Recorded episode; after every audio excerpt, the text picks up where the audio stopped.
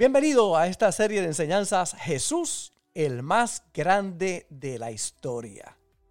No hay un personaje más grande, más importante, más influyente, el maestro de maestros y sobre todo el Dios que se hizo hombre. De nuestro Señor Jesús podemos nosotros comprender que Él fue el que dividió la historia de la humanidad, el antes de Cristo y el después de Cristo. Ha sido el personaje más estudiado por más de 20 siglos y la figura más importante de la historia humana. Mantente conectado para que puedas comprender quién es y qué ha preparado para todos nosotros nuestro Señor Jesús, el más grande de la historia. Ah, entonces pusieron sobre ellos comisarios de tributos que los molestasen con sus cargas y edificaron para Faraón las ciudades de almacenaje Pitón y Ramesés.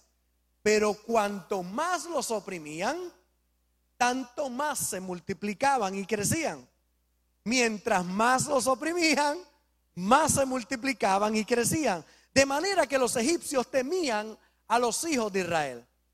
Hermano, cuando Dios está contigo y quieren oprimirte, mientras más te oprima, vas a crecer más y más te vas a multiplicar. Esa es la promesa de Dios para los hijos de Dios. Y dice, y los egipcios hicieron servir a los hijos de Israel con dureza, amargaron su vida con dura servidumbre en hacer barro y ladrillo en toda labor del campo, le subieron el IBU al 11% eh, y en todo su servicio y los huevos se pusieron más caros que nunca, al cual los obligaban con rigor. Ese periodo de esclavitud le robó la capacidad a muchos del pueblo de Dios de pensar en grande. Le robó la habilidad de soñar. Les quitó toda esperanza de un futuro mejor. Y cuando usted ve esa historia del pueblo de Israel, desde la esclavitud hasta la tierra prometida, usted se da cuenta que hay tres tipos de mentalidades. Las voy a mencionar rápido. Tres tipos de mentalidades que nos muestran la mentalidad también que puede tener alguna persona, usted o alguien que le rodea. Todos nosotros estamos en una de estas tres mentalidades. La mentalidad de Egipto. La esclavitud, más que física, era mental. Ellos eran más y eran más fuertes, pero mentalmente se sentían menos. Tristemente, la opresión le robó a muchos la capacidad de poder soñar. Decíamos que así es que doman a los elefantes, ¿verdad? Oh. Tristemente tienen la capacidad y la fuerza, pero han perdido en grande el creer que algo bueno y poderoso va a ocurrir en su vida, aún con la fuerza que tienen. Decíamos que pequeñitos le ponen una cadena, le ponen eh, en el cemento y ellos tratan de zafarse y no pueden, lo dejan así muchos años, luego le quitan la cadena le ponen una soguita, viene el payasito del, del circo, le pone una, eh, una soguita y una estaca en, en la grama y él no se mueve. Teniendo la capacidad de romper el circo completo, ya está maestrado en la mente, piensa que no puede. Y así encontramos a mucha gente. Ahora yo le hago una pregunta en el día de hoy. ¿Cuál es el animal más rápido de la selva? La contestación es el leopardo. ¿Cuál es el animal más inteligente de la selva? La contestación es el mono. ¿Cuál es el animal más fuerte de la selva? La contestación es el elefante. Siendo el leopardo el más rápido, el mono más inteligente, el elefante el más fuerte, ¿por qué el león es el rey de la selva? El león no es el más rápido, no es el más inteligente, no es el más fuerte, pero es el rey de la selva. El león es el rey de la selva por algo muy especial. El león no tiene miedo. El león ha echado el miedo a un lado. El león vive confiado. Cuando un elefante ve a un león, dice, me quiere comer. Cuando un león ve a un elefante, dice, me lo quiero comer. El león es más, el elefante es más fuerte, sin embargo, El león tiene algo que no tiene el elefante, que no tiene el mono y que no tiene el leopardo, que confía que todo va a estar bien, que ha echado a un lado el miedo. Y yo te digo en el día de hoy, quizás tú no seas el más rápido, quizás no seas el más inteligente, quizás no seas el más fuerte, pero yo te digo que de la mano de Dios puedes alcanzar cosas grandes en el nombre de Jesús. Lo puedes hacer. Mire, el león duerme 16 horas diarias. ¿Usted sabe por qué? Porque él sabe que él va a cazar. Él no se afana. Él sabe que cuando se levante va a cazar. Y lo intenta una, dos, las veces que lo tengan que intentar. Hasta que caza. Por eso le llaman el rey de la selva. ¿Qué le pasa mucho? Que tiene la mentalidad de Egipto. Tristemente piensan que no van a salir del círculo donde están ahora, de pobreza, de limitación, de situaciones difíciles. Hay algunos que se adaptan, pero hay otros, como el león que dice, nos vamos a levantar. Por eso es que habla en la Biblia que Cristo es el león de la tribu de Judá. Hay otro animal que es característica de los cristianos, el águila por la visión que tiene y la capacidad de ver a lo lejos. A 8 kilómetros puede ver su presa, puede mirar directamente al sol porque tiene dos párpados. Cuando vamos a la Biblia, eres comparado con personajes que te llevan a soñar, que te llevan a que te inspires, a que vayas a un nuevo nivel en tu vida.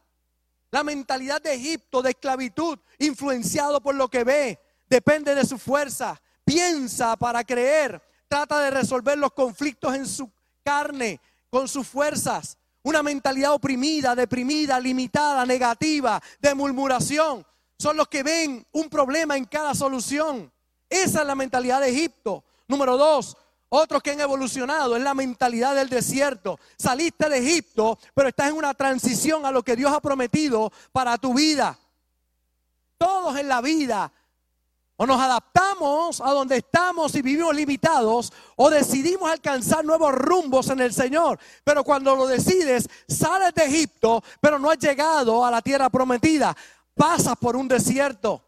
Todos en la vida pasamos por desiertos. El problema es que muchos mueren en el desierto, que muchos dudan en el desierto, que muchos habiendo visto los milagros de Dios para sacarlos de Egipto, Dios te sacó del mundo, del pecado, te ha transformado, te ha sanado, te ha bendecido y ahora en el desierto dudas.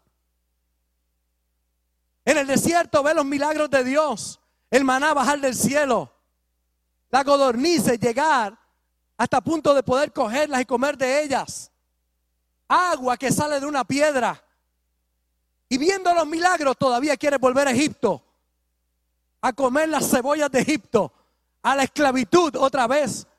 Hay muchos que no transicionan, se quedan en la mentalidad del desierto. Pero tienes que salir de esa mentalidad. Qué bueno ver los milagros de Dios, pero qué importante entender que el agradecimiento no tiene mala memoria y que el mismo Dios de ayer es el mismo Dios de hoy y es el mismo Dios de siempre. Y tiene que transicionar a la nueva mentalidad. Decía yo que la, la fecha, la única fecha de expiración de tus sueños debe ser el día de su realización. No puedes rendirte hasta que lo puedas alcanzar, hasta que llegues. Pero la mentalidad del desierto necesita una transformación.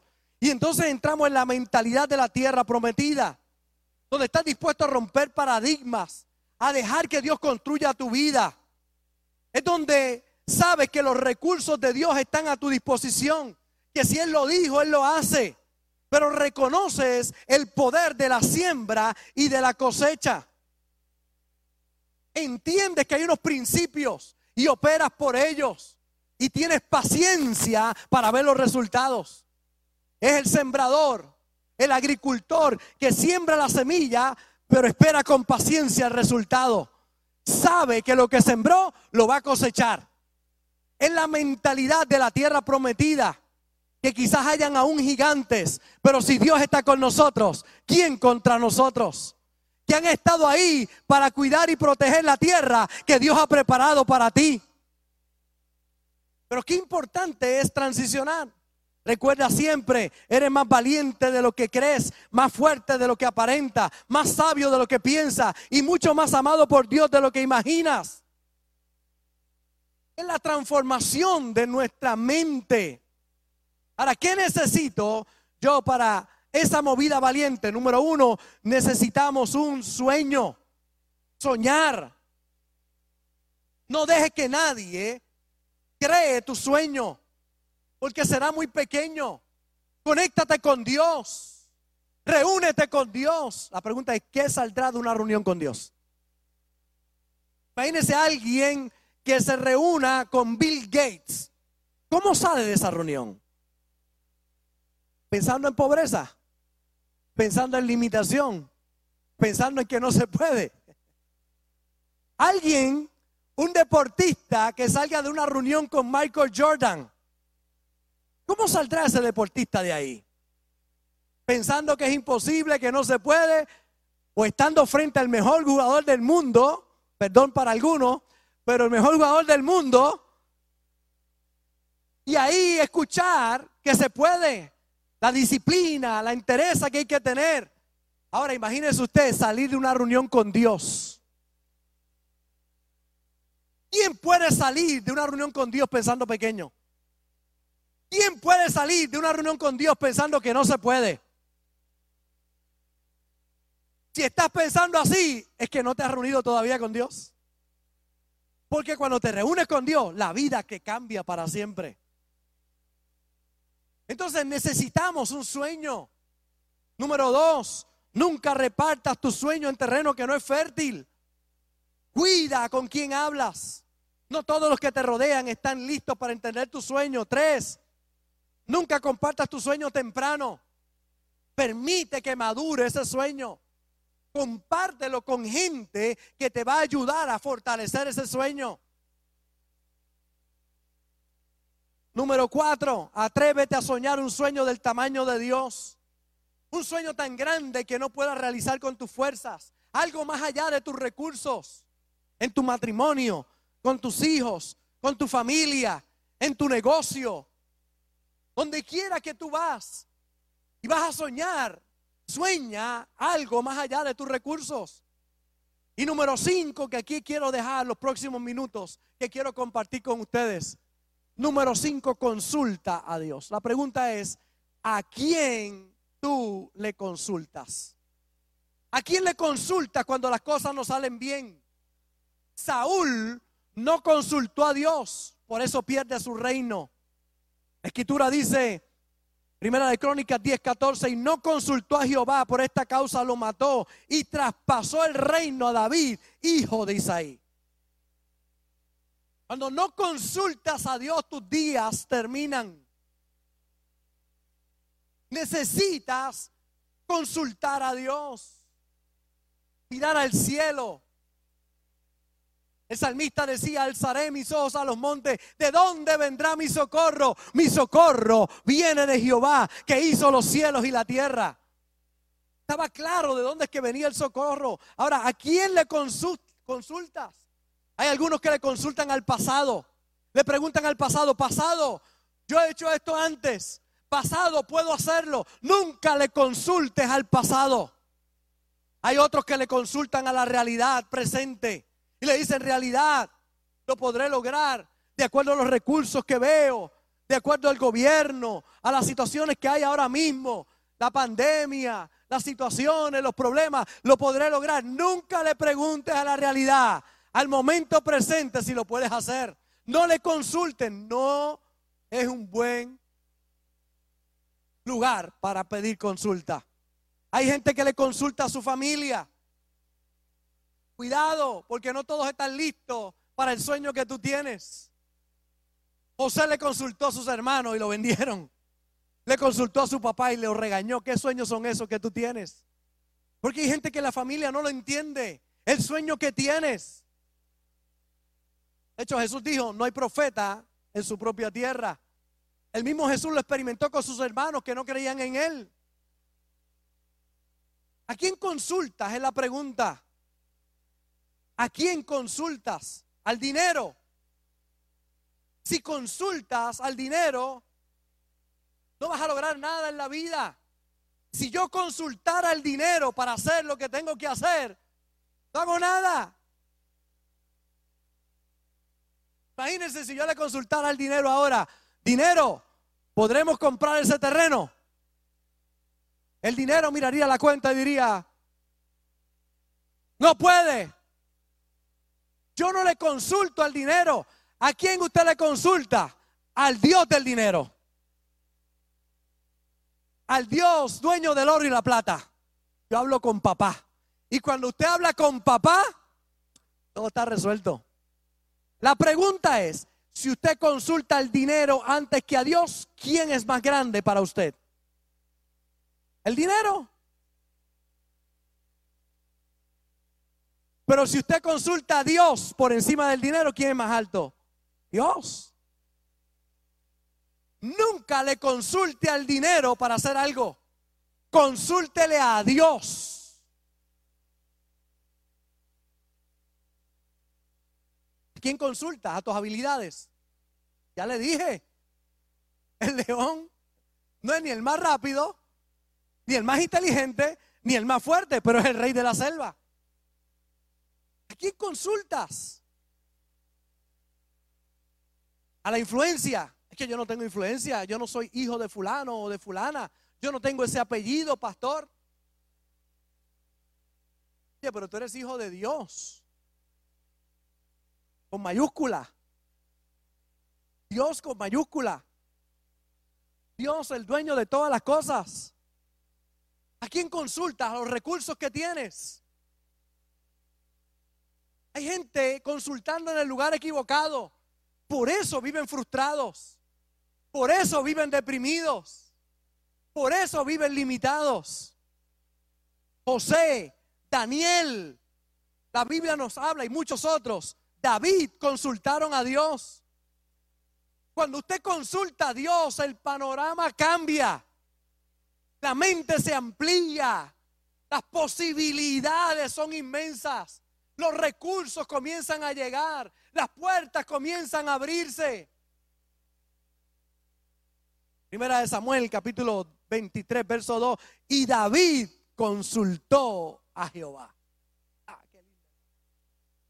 David consultó a Jehová. Iré a atacar a estos filisteos. Y Jehová respondió a David, ve ataca a los filisteos y libra a Keila. Pero los que estaban con David le dijeron, he aquí que nosotros aquí en Judá estamos con miedo. ¿Usted ve? Porque hay gente que no se mueve en la vida, el miedo lo detiene. Pero hay otros que a pesar del miedo consultan a Dios. Y dice, ¿cuánto más si fuéramos a Keila contra el ejército de los filisteos? Entonces David volvió a consultar a Jehová. Y Jehová le respondió y dijo, levántate, desciende a Keilah, pues yo entregaré en tus manos a los filisteos. David le consulta a Dios, pero cuando va donde sus soldados le dicen, Tacho, ¿quién le va a meter mano a esa gente? Y, pero es que acabo de consultar a Dios, Tacho, allá no vamos, mira. Y él va y vuelve a consultar a Dios y dice, Señor, el Señor le dije, levántate, ve, que estoy contigo. No sé para quién es esa palabra en el día de hoy, pero Dios te dice, levántate, ve, que estoy contigo, levántate. Vamos, levántate. Pastores, ¿qué le pregunté a los socios? Le pregunté a fulano, le pregunté a Mengano. La pregunta es, ¿a quién le vas a creer? Segunda de Samuel, capítulo 2, verso 1. Después de esto aconteció que David consultó a Jehová diciendo, subiré a algunas de las ciudades de Judá. Y, Jehová le respondió, sube. David volvió a decir, ¿a dónde subiré? Y él le dijo, a Hebrón. Consultaba a Dios en cada una de sus batallas. Y ese que vencía en un lugar, pero cuando se le presentaba otra situación, volvía a consultar a Jehová. Le volvía a preguntar. Primera de Crónica, capítulo 14, el verso 10, entonces David consultó a Dios diciendo, subiré contra los filisteos, los entregarás en mi mano. Y Jehová le dijo, sube porque yo los entregaré en tus manos. Y algo hacía David era consultar a Jehová. Hay muchos que tristemente no consultan a Dios, las cosas no salen bien y entonces vienen delante de Dios, ¿qué pasó? El Señor le dice, pues tú me preguntaste, tú me consultaste. El problema está que si no consultas a Dios y tienes victoria, vas a pensar que sin Dios lo vas a poder lograr. Y hay gente que dice, ah, yo lo puedo hacer sin Dios. Dale, hazlo. Todo lo que no esté edificado sobre Cristo se va a derrumbar. Y hay gente que edifica, pero no en la roca, en la arena. Y cuando usted edifica en la arena, su casa cuando venga el temporal, cuando venga el río, cuando venga el viento y sople, se va a caer. Pero todos los que fundamentemos nuestra casa en la roca, aun cuando venga el río, cuando sople el viento, cuando venga el terremoto, la situación, tu casa no se va a caer porque tu casa está sobre la roca. Las dos casas son iguales, parecen iguales, fundamentos diferentes. Hay unos que consultan a Dios y hay otros que no consultan a Dios. Cuando no consultas a Dios, construyes en la arena. Cuando consultas a Dios, construyes en la roca. ¿Cuándo se ve la diferencia? Cuando viene el temporal, cuando viene el problema, cuando viene la dificultad, ahí se nota el que está en la arena y el que está en la roca. Mientras tanto, las casas parecen iguales. Y hay gente allá afuera diciendo, ay, yo, no tengo que ir a la iglesia, mira cómo estoy. Yo no hago, yo no diezmo, yo no ofrendo, yo no sirvo, yo no. Mira cómo me va.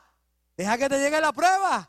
Deja que te llegue el momento difícil. Esa casa no aguanta el temporal, pero mi casa y yo serviremos a Jehová.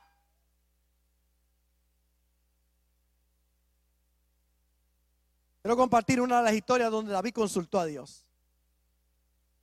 David peleando algunas batallas ocurre algo que los amalecitas le atacan su casa. Él está en la batalla peleando y no se da cuenta que vinieron los amalecitas y le llevaron a toda su familia y le robaron todas sus cosas y le quemaron su casa.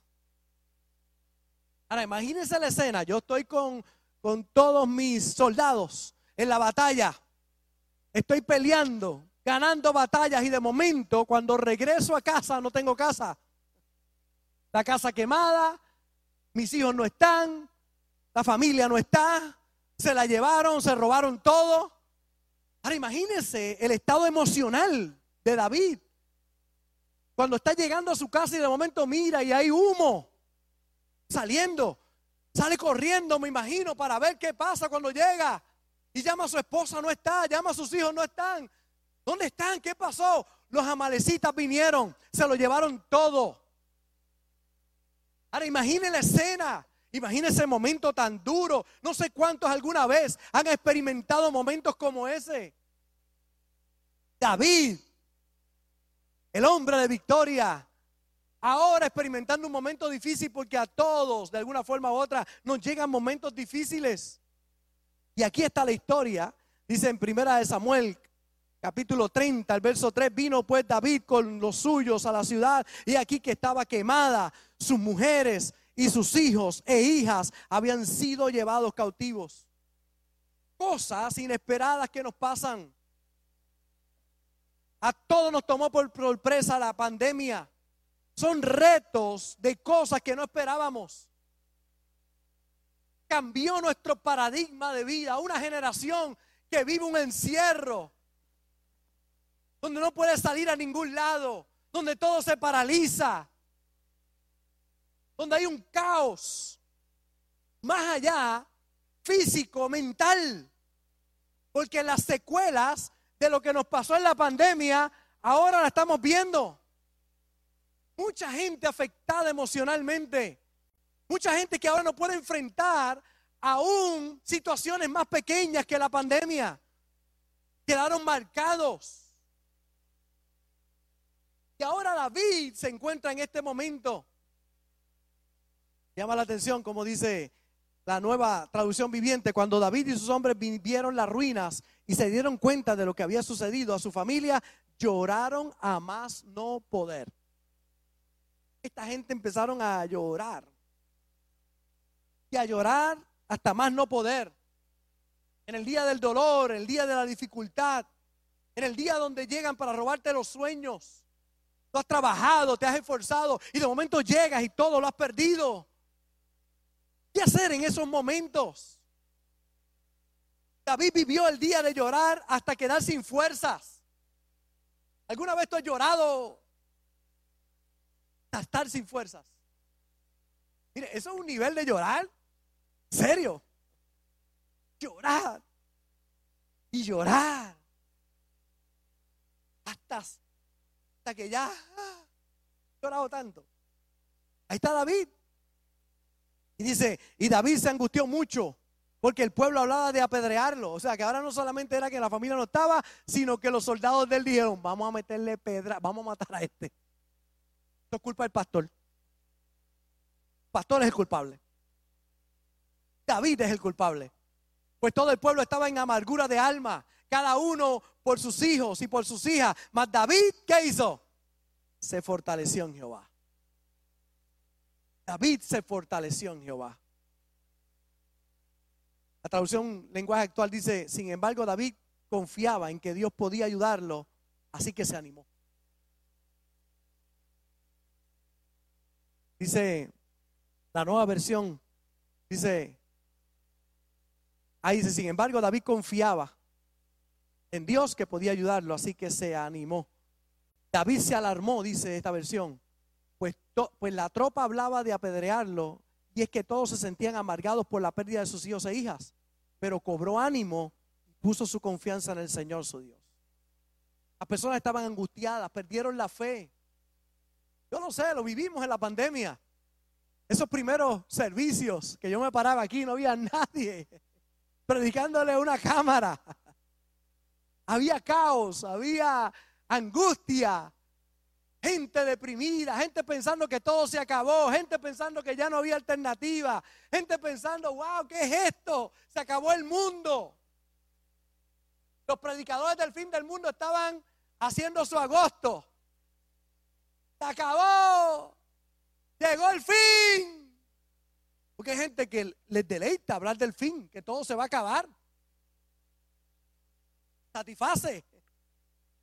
Pues la pandemia se acabó y ahora sí que se va a poner bueno esto. Voy a repetir otra vez.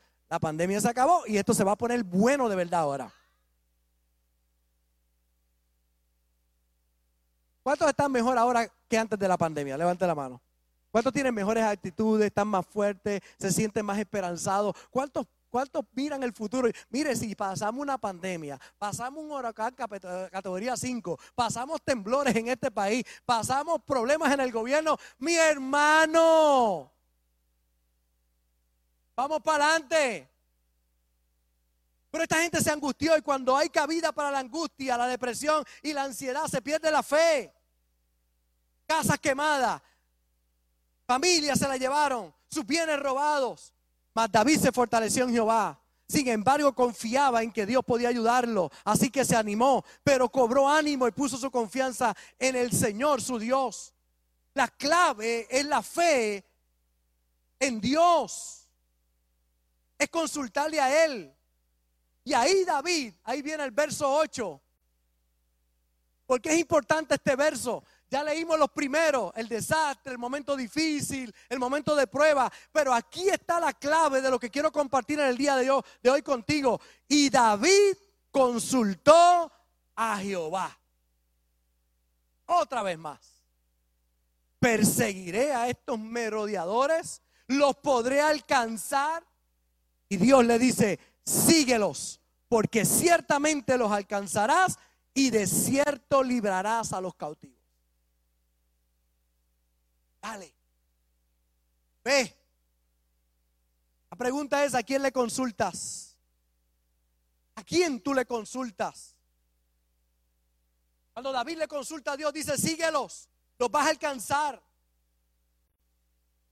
Vas a poder vencer, vas a recuperar lo perdido. Es que nadie espera a los amalecitas, llegan por la espalda. Son esos momentos que nos quieren quitar el aliento. Pero en ese tiempo, fortalecete en el Señor.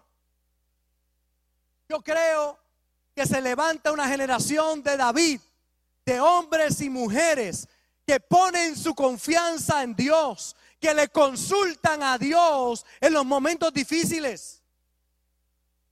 Hay ciertas cosas que creías perdidas, pero yo te digo de parte del Señor, las vas a recuperar. Pero no te muevas a recuperar nada sin consultar primero a Dios.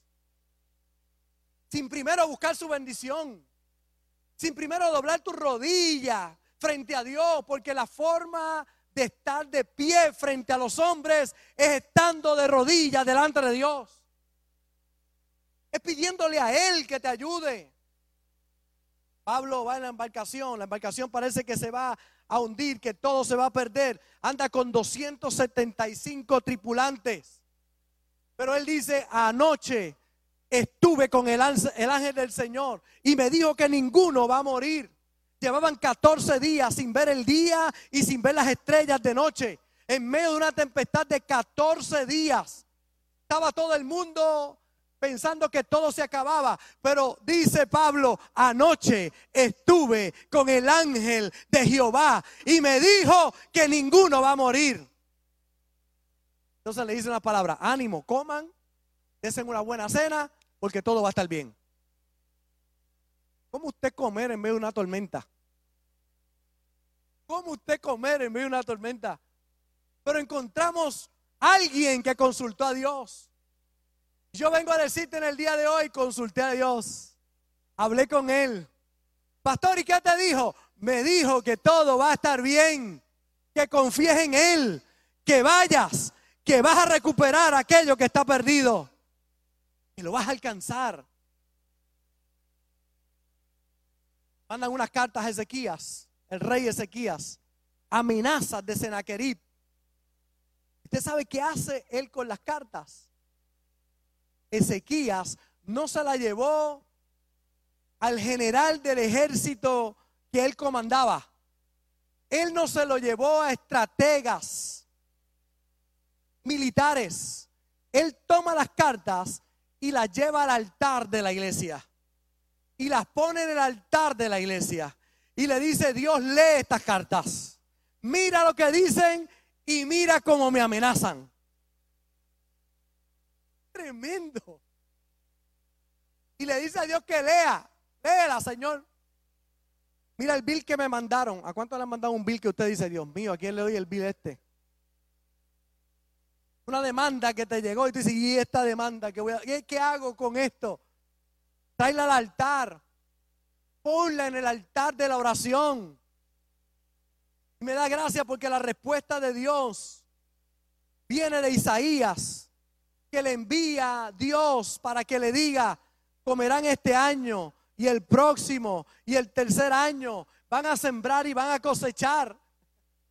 La respuesta es, tranquilo, todo va a estar bien, porque cuando consultas a Dios, el cielo comienza a trabajar a tu favor.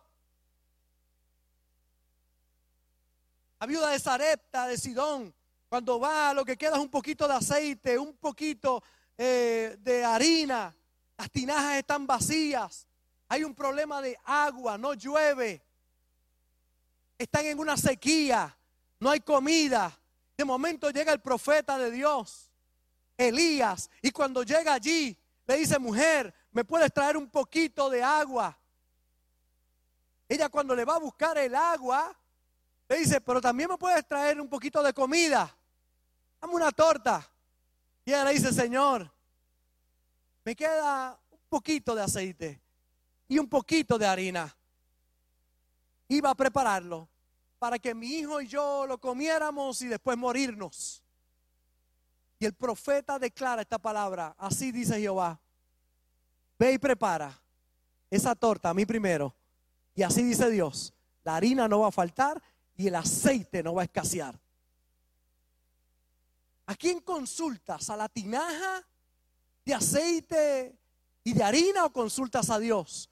Porque cuando consultas a Dios, la tinaja se llena. Algo milagroso ocurre cuando ella lleva al profeta aquella tortita y se la da y regresa, está llena la tinaja de aceite y de harina. Algo extraordinario ocurrió porque cuando consultas a Dios todo cambia.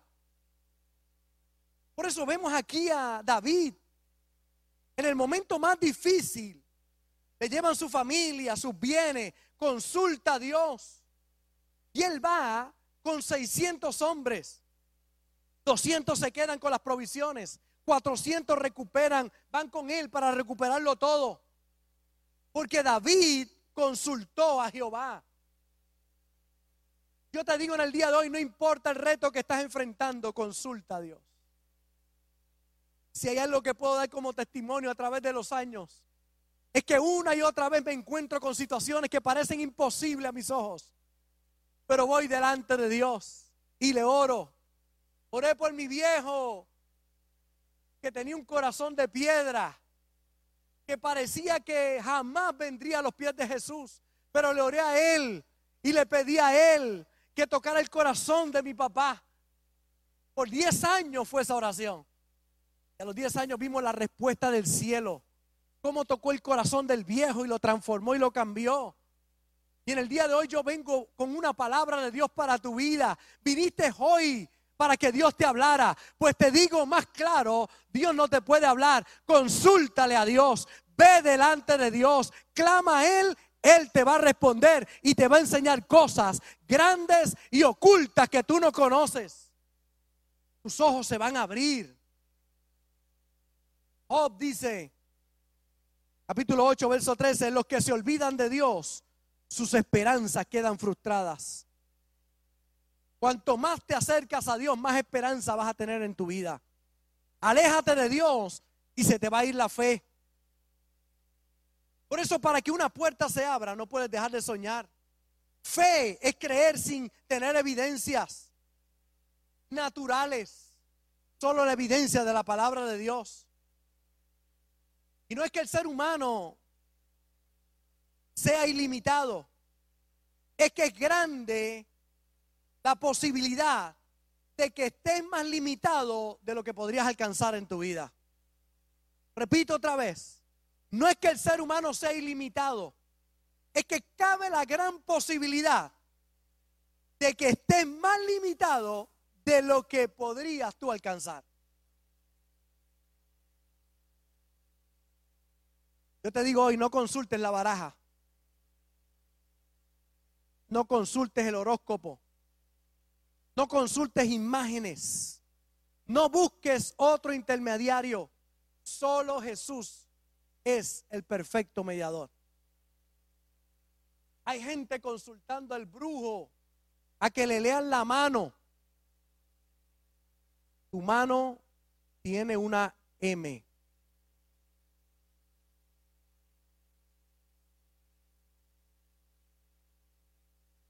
Y si la miro al revés, es una W. Una M. ¿Qué hay M en tu vida? Si me pregunta, yo digo, la suegra se llama Marta. Ahí está tu problema. Entonces yo no voy a que me lean la mano, imagínense. Dime una M en tu vida, Marta.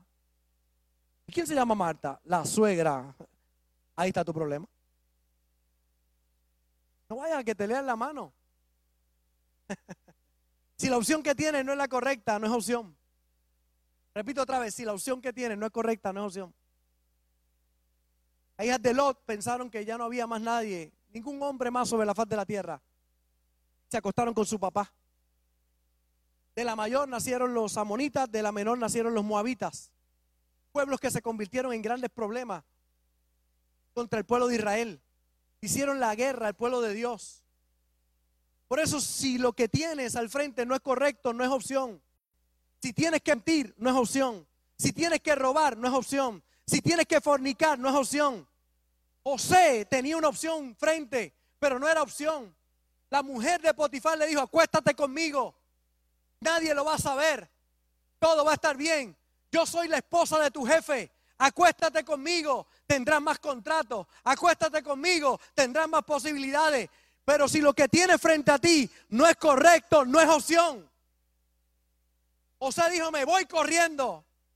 Ella lo asió de su ropa y lo dejó como Dios lo trajo al mundo y lo acusó y lo metió en la cárcel. Pero de la cárcel lo sacó Dios para gobernar al pueblo. Mi hermano, si lo que tiene frente a ti no es lo correcto, no es opción. Siempre que cojas lo primero que te llega pensando que no hay más opción, pero es incorrecto, te va a ir mal. Por eso la opción que siempre es correcta es consultar a Dios. Porque Dios puede darte más de lo que tú pides. Hay tristemente personas que mueren antes de que el corazón deje de palpitar. No todo el que muere ha vivido. Y no todo el que ha vivido esta vida realmente la ha vivido porque murió aún estando en vida. Mire cómo dice este pensamiento, me gusta mucho, la fecha de defunción de muchos. No fue cuando dejaron de respirar, sino cuando dejaron de soñar. Hay gente que tiene dos muertes. El día que dejaron de soñar y el día que el corazón paró de palpitar. Porque el día que dejas de soñar, empezaste a morir. Si algo no podemos perder es la fe. Tenemos que soñar. Aún en los momentos más difíciles, pastor, ¿qué hago? Consulta a Dios.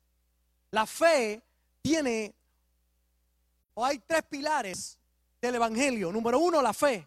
Número dos, la esperanza. Y número tres, el amor.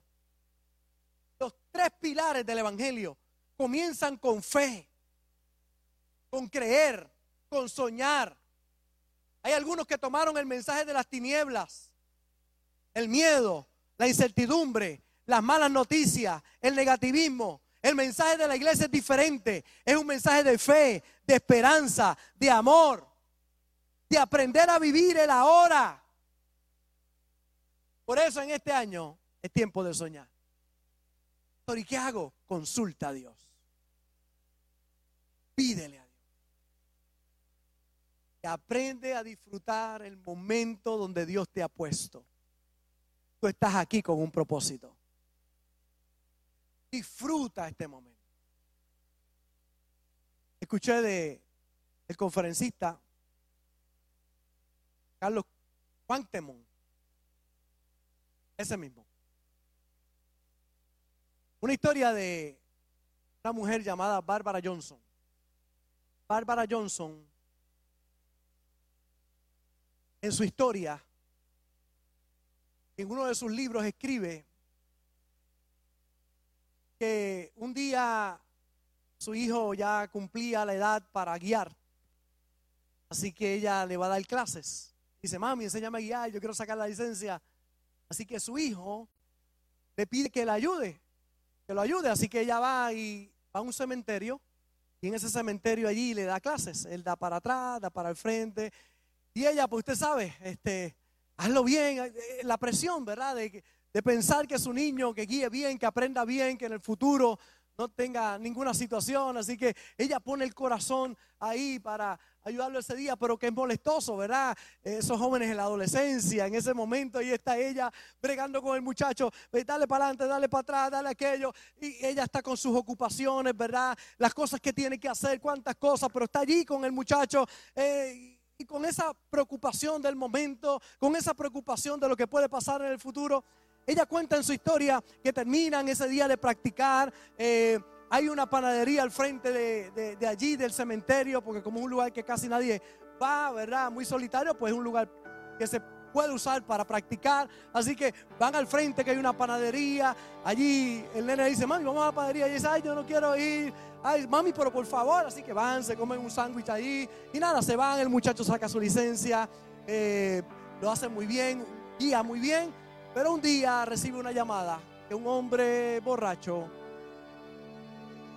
accidentó a su hijo y su hijo murió.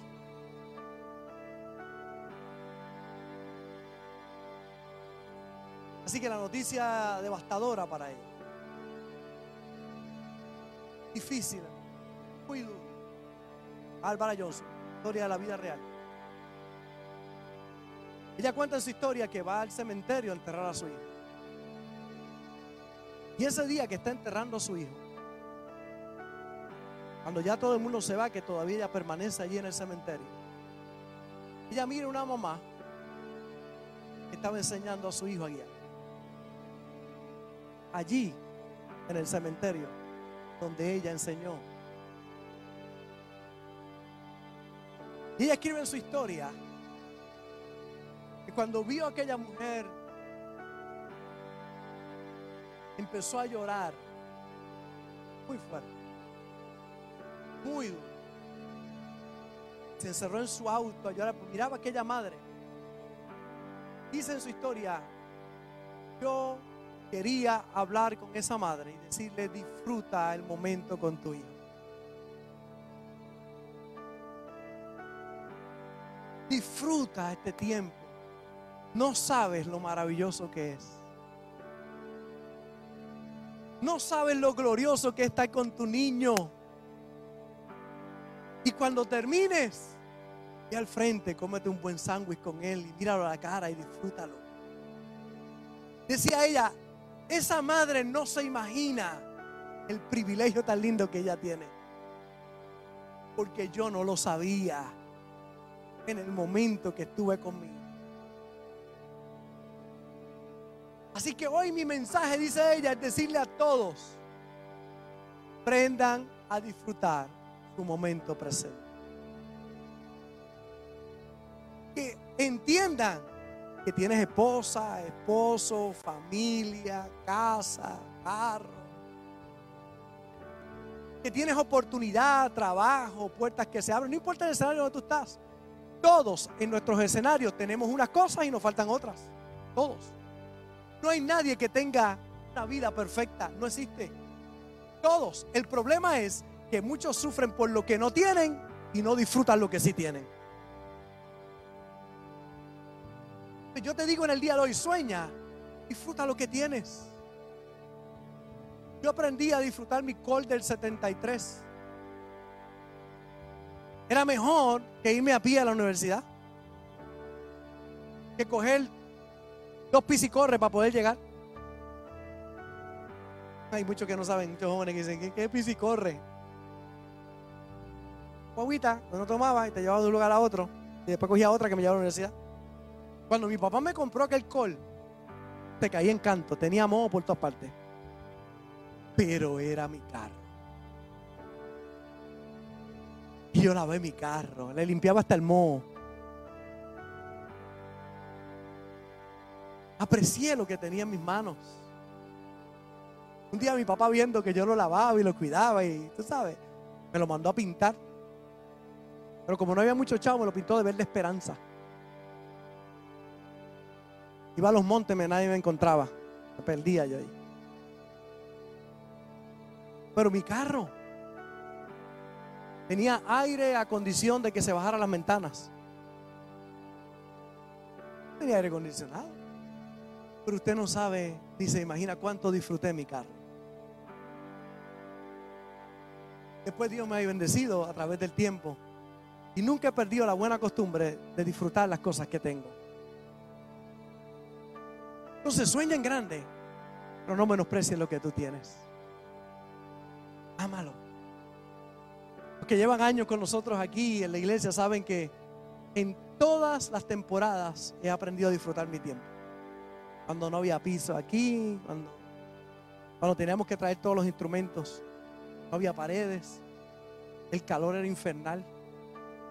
Hoy dicen, Ay, tengo mucho frío. Cacho, tú no te imaginas lo que era el calor aquí que yo terminaba de predicar encharcado. Que las hermanas venían bien en perifollá y se iban todas jalar.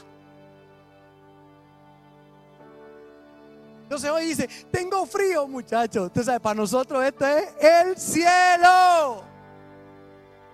Porque hemos estado en otras temporadas y ahora esto lo apreciamos. Entonces nunca menosprecies la temporada que tienes. Sueña con algo mayor, pero disfruta lo que tienes. Porque hay gente que dice, esto que tengo, muchacho, tú sabes que lo que tú tienes, ¿cuánta gente lo apreciaría? Daría lo que fuera por tenerlo. Pero entonces, sueña, consulta a Dios, pero disfruta lo que tú tienes. Hoy disfruto cosas lindas, sé que vienen mejores, pero disfruto las que sí tengo. Si hoy puedes darle un abrazo a tu mamá, hazlo. Si hoy puedes besarla, besala. Es más, te pido que vayas y le des un buen abrazo y un buen beso. Yo quisiera tener la mía para hacer, pero la mía le puse flaco los cachetes. La besé y la abracé.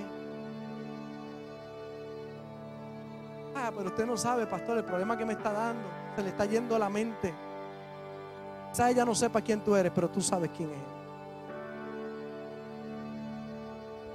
Ah, es que tengo que cambiarla ahora. Cámbiala porque muchas veces te cambió a ti. Ay, es que tengo que tener paciencia con ella, como si contigo no hubiera tenido que tener paciencia. Ay, es que nunca se ocupó de mí, pero tú eres diferente y tú vas a sembrar una semilla diferente. Tú te vas a ocupar de ella porque tú quieres que tus hijos se ocupen de ti.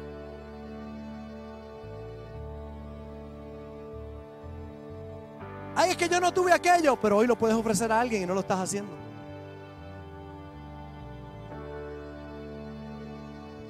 Entonces sueña.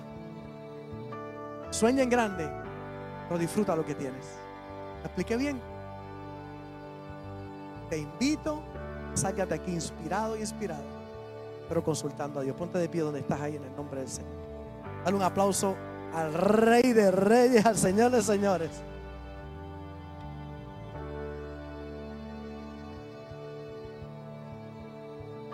¿Cuántos cuánto tienen algo que consultar a Dios? ¿Cuántos tienen algo que consultar a Dios? Levanta tu mano ahí conmigo.